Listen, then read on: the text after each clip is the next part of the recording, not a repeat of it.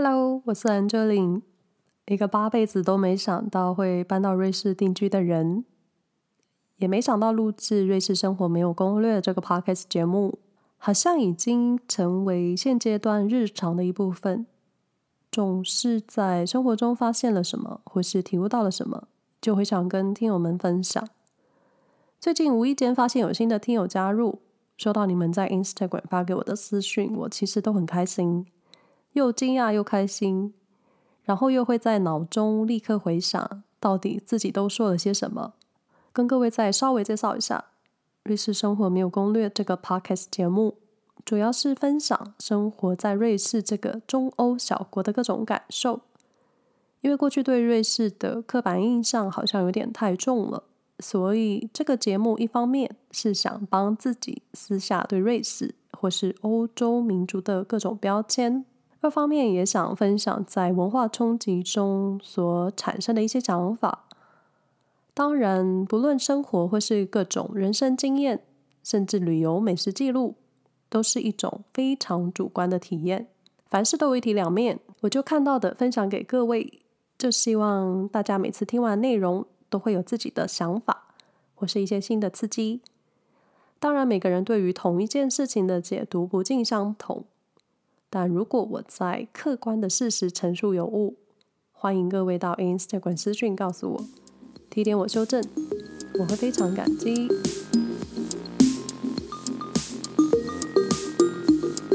相信过年前，各位应该都时不时会看到一些有趣的贴文，像是过年远房亲戚问答攻略，年终发多少啊？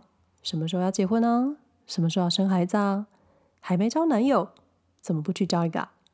这种内心倒抽三口气，手可能同时还紧握拳头的私人问题。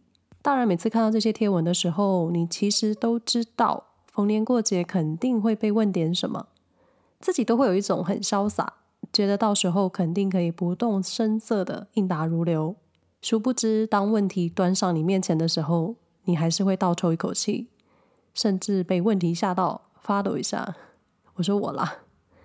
这阵子已经被一些问题惊讶到，我需要喝一杯酒压压惊。而且搬到海外生活之后，邻居以及亲友的问题又是另一种画风。当然，我知道很多人对于海外生活有自己的憧憬或者感兴趣的部分。这些提问问题的人，我知道都没有恶意。但是，但是来了，被问到一些啼笑皆非或是有点莫名其妙的问题的时候。我内心还是会忍不住呵呵笑。今天想要分享太太，就是我太太返台好吃惊，遇上的邻居阿桑们的惊人问题以及聊天内容。在进入主题之前，想大略说一下我所处在的背景空间。虽然之前在台北住了半个人生的时间，但我实际的老家，其实说到老家，我有一种尴尬或是抗拒。过去都觉得讲老家好像是一种跟现阶段人生做切割，或者说中文的老都有一种好像都过去了，一种家已经过去式的感觉。所以还住在台北的时候，我都不会说回妈妈家，或是说回老家，顶多就是说回新竹。嗯，我的家乡在新竹，新竹县的一个小镇。小镇生活跟住台北的差异就是，你左右方圆数公里的人类都知道你是谁，或是都知道你爸妈、你爷爷奶奶是谁。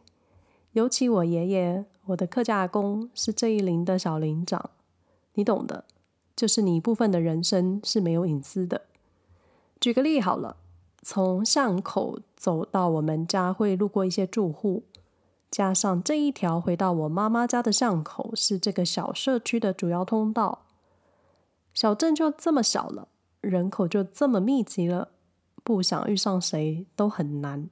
不打招呼就会被说没礼貌，停下脚步打了招呼就会开始闲聊，然后开始被问问题。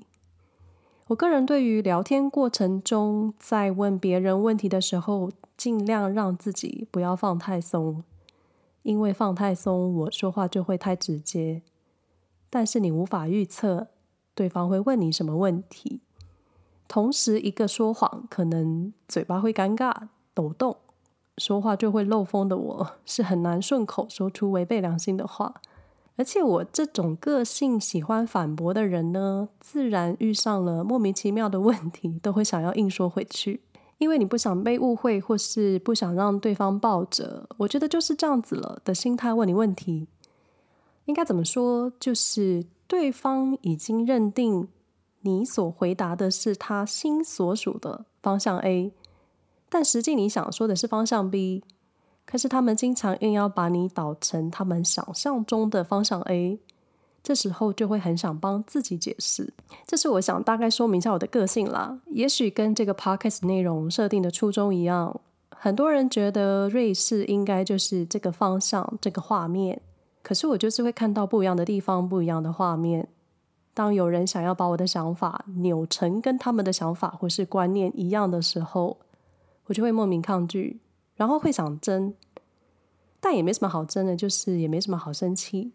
人生这么短了，偶尔还是要饶了自己。每个人的聊天风格以及在乎的事情不太一样，很多时候我都是负责听的角色，因为在聊天的时候很容易不自觉会往自己去，把自己的经验分享，然后就忘记把发话权还给你们共同一起聊天的对象，又或者就只是想一直问你问题。问问题其实没有什么关系，也没有什么问题。但是有没有礼貌，或是说话的方式，有没有说得让对方舒服？把球丢出去再抛回来的时候，是抛物线还是直球攻击？这都是能不能好好聊天的技巧。当然，如果你想从此断绝友谊，真的随便你怎么说都行。可是住在这个小镇上，或是说住在这个小区域的老邻居。你打翻邻居情谊的小船，剩下收残局的是还住在这里的你的家人。你拍拍屁股回瑞士了，我说我啦。邻居对于你的不礼貌，不会只有你，而是你的家人。所以这个时候需要好好的跟万年不见却莫名出现的邻居阿桑们好好聊天。我妈妈家呢，是位在一个转角处的小透天。进入妈妈家需要先开一个两片式组合的日式铁门，之后才能打开大门，真正踏入室内。那种门就是类似进入一个大社区，你会需要请管理员或是警卫开铁门才能进入的安全私人领域。这个就请各位脑补一下了。所以如果要敲到我们家的大门，你是敲不到的，你需要按门铃，不然就是在外面大喊你要找的人的名字。说到喊名字，有天邮差正好送我的挂号信，他在门口大喊“安乔林挂号信”的时候，我全身鸡皮疙瘩，因为邮差的音量搭配这一带建筑的密度，声音的频率是可以穿天高，让住在这一带的人都知道谁谁谁有你的挂号信，赶快去签收。这种其实没有什么隐私可言的事情，说严格点是没有隐私。但后来又觉得，这算是一种小镇文化吧。喊名字不按门铃的文化，可能还存在像我们家这样的乡间小镇。所以回到主题，一般人徒手是敲不到我们家的门。想要找我们家的人，你需要按门铃，不然就是要扯破喉咙的喊名字。我真的曾经路过一个路人，他就在朋友家楼下直接大喊他朋友的名字。我还想说，门铃就在你的眼前，你干嘛不先按一下？如前面所说，这个小社区或说这个住宅区，其实彼此都知道谁是谁。邻居太太们还保有偶尔出来散步串门子的习惯。串门子就是聊生活，聊生活就是最喜欢讨论别人家的事。我话点到为止，你们懂的。于是乎。大年初二，我记得很清楚是大年初二，因为我这个一直赖在娘家的人，本身就经常躺在娘家的沙发上。这个时候，门外突然传来一阵嘈杂，依稀知道有人在跟门外的我阿公聊天。突然，大门就打开了，邻居阿桑 A 说要来看看我。嗯，看看什么？而且是用“看看我”这个字，请我出去。其实我不清楚住在海外的人到底给住在岛内的人是有什么奇怪的印象吗？或是住在海外的人算是很稀奇的动物吗？这位阿桑在我印象中，我们至少超过十年没有对话。过去我每个月回新竹看家人的时候，也不一定会遇上这位邻居阿桑。虽然彼此见过面孔，知道谁是谁，但从没有认真对话过。而且我这个社交边缘人，因为太久没有认真看 看邻居的长相，当时一度还认不出来这位太太是谁。其实被问到一些住在海外的问题的时候，我都能耐住性子回答，因为我希望能矫正一些被刻板印象影响很深的人，或者告诉他们，其实很多事情不是电视上看到的那样。邻居阿桑当时只是出门等着正在回娘家路上的女儿，然后遇上门口的娃工，顺便聊起来，然后顺便叫我出去聊天。我当初也是一头雾水，还认不出对方是谁。阿桑首先聊着要回家的女儿们，对，女儿们，接着聊他的猫，然后再问我住在哪个国家。疫情啊，这种已经成为日常的话题。提到瑞士之后，就是一如往常的称赞瑞士多美有多美。现在还在工作的邻居阿桑突然就说：“以后我退休了，我要去瑞士找你。”我当下就是 什么一个彼此邻居超过三十多年，到现在还不知道我们家有三个孩子的邻居阿桑，到底我们是有多熟呢？接着某天，在我从那一条唯一主要的出入巷口返回妈妈家，就差那个五步可以踏入室内的时候，被对门邻居阿桑比拦截。其实我一直都保有心理准备，被问住在海外的各种问题。但是，但是来了，就算保持优雅冷静，你很难想象对方会用什么方式，或是。你很难想象对方会用什么让你额头爆惊的方式问你问题，或是言谈之中可以发现对方透露一种奇妙的价值观。当然，我不是说我的价值观最正确，而是好像很多人都不会好好说话，不然就是我这个人还要学习说话的艺术。邻居阿桑 B 是个喜欢植栽的太太，经过的当时她正好在浇花。我当时候就知道九成逃不了被拦截的命运。对话的开场白其实大同小异，在国外怎么样啊？疫情如何啊？有没有隔离十四天啊？这种。但说说印象最深刻的就是，当阿桑说出我有看那个太太移居秘境的节目的时候，我就很惊讶，这个好吃惊节目到底有多少人在看？心中都会有一种。你们该不会都觉得别人的海外生活都是一样的吧？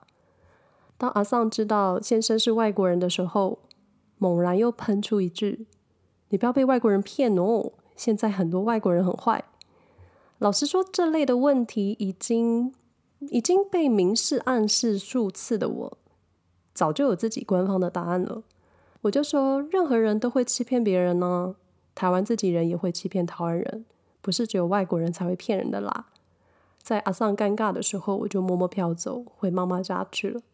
我知道每个人都没有恶意，或者被社会事件、被电视节目的内容，把跟外国人交往都会被骗成啊，跟外国人在一起都要小心啊，这种负面的资讯植入你的观念，然后就会认为类似的每个案例都是这样子，外国人都是来亚洲骗女生的，有一点像是不小心默默就被洗脑。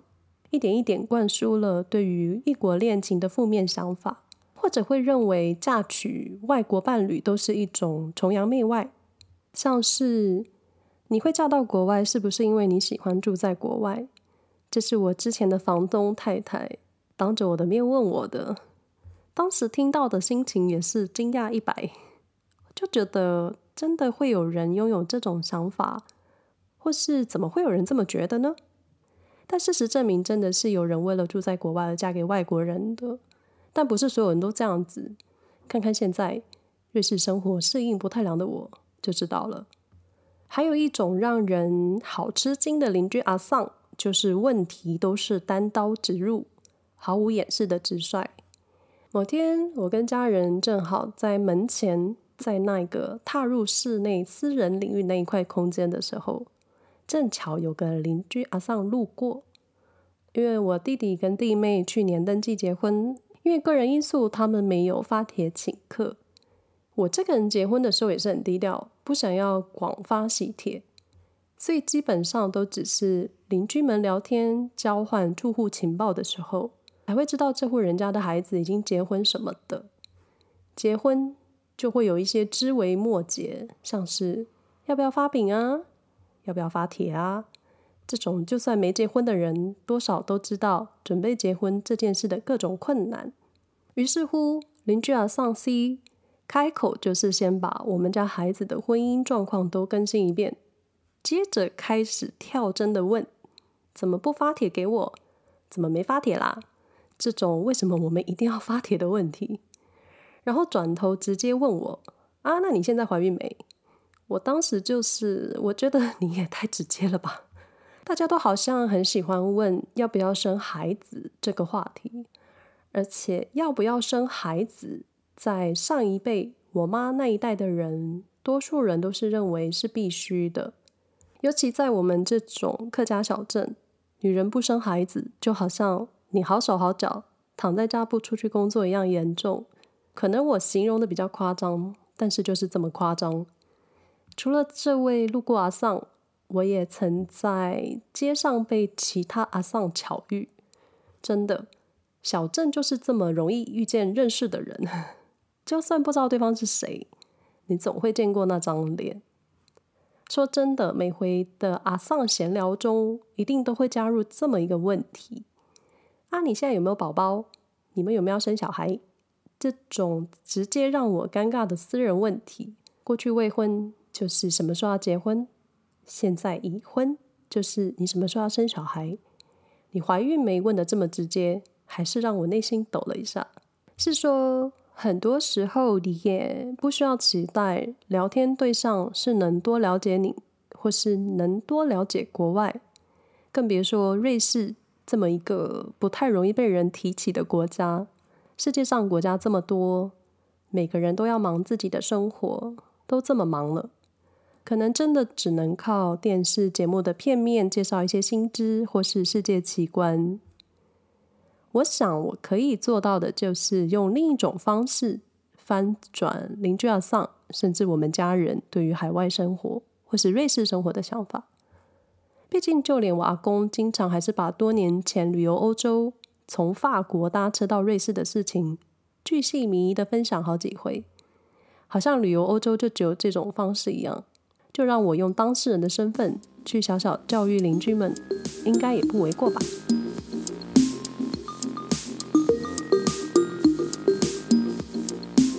以上内容不代表其他海外朋友返台的立场。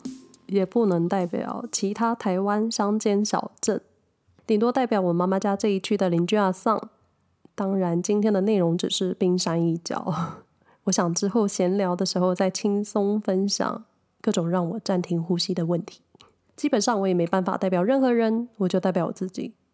如有同期返台的华人乡亲，觉得今天的分享内容有所共鸣，或是你们也曾被问了一些惊心胆跳的问题。欢迎到 Instagram 私讯分享给我，我们可以彼此安慰彼此。瑞士生活没有攻略 Podcast 节目能在以下平台：SoundOn、Spotify、Apple Podcast、Google Podcast、KKBox 收听。不想错过节目的朋友，欢迎订阅与追踪。如对节目内容有任何想法，或是有想要跟我说的话，可以到脸书、Instagram 搜寻安乔林，就你们怎么方便怎么来。再一次感谢你们的收听，那我们下回再说喽，拜拜。